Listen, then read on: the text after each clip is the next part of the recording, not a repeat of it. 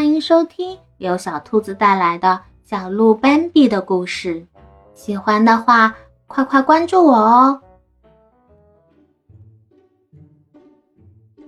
第十四集，三个小家伙，孩子们依然站着互相打量，谁也不说一句话。突然，百丽娜向前一跃，一阵风似的跑了。老这么站着，她觉得无聊极了。眨眼间，斑比跟着冲了过去，胳膊也紧随其后。他们飞奔了半圈，突然一个急转身，三个小家伙相互撞在一起，翻滚在地。爬起来后，又是你追我赶，玩得不亦乐乎。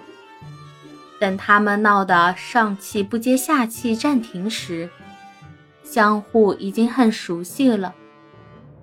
这时，他们开始聊起天来。斑比告诉他俩，他曾经和一只友好的蚱蜢，还有一只白蝴蝶说过话。那你有没有和金龟子也聊过天？范丽娜问道。没有，斑比没有和金龟子说过话，他连认都不认识他，不知道哪个叫金龟子。我经常和他聊天呢。巴丽娜得意洋洋地说：“有一次，我被松鸭骂了。真的，松鸭对你这么无礼？”胳膊对什么都特别容易惊讶，也特别淳朴简单。那我呢？刺猬还扎我鼻子呢。说起自己时，顺口提到：“谁叫刺猬？”斑比高兴地问。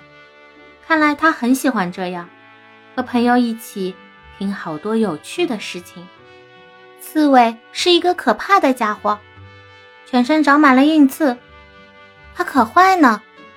你真的认为它很坏吗？它从来没有伤害过谁，是吗？法丽娜立即反驳：“它难道没有刺过你？哦，那都是因为我想跟它说话。”而且只扎到一点点，不是很痛。胳膊不同意他这么说。斑比转过头来，他为什么不愿意你和他说话呢？他和谁都不说话。玛丽娜插嘴说道：“只要一有人靠近他，他就缩成一团。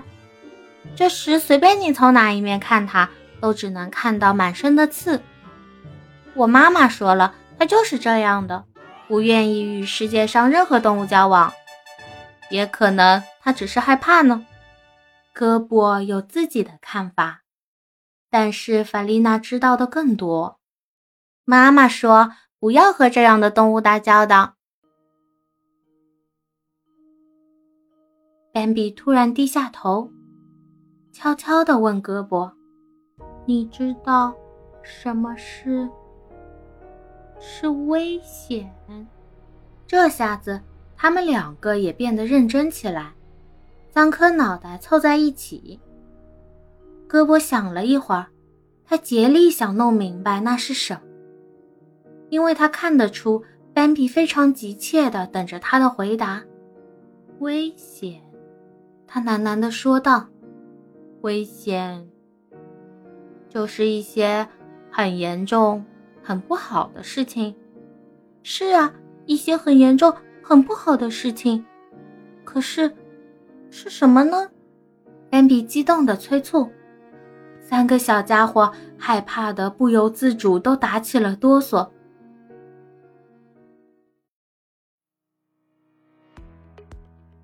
突然，法丽娜欢快的叫道：“危险就是大家得快快躲开。”话音未落，他已向前跑远了。他可不愿意胆战心惊地站在那儿。斑比和胳膊同时向他追去，于是他们又开始嬉戏，在沙沙作响的青纱帐一样的草丛中翻腾，一下子把刚才那个严肃的问题抛到了九霄云外。精彩内容。就到这里啦，让我们下集再见。别忘了点赞、关注、收藏三连哦，爱你！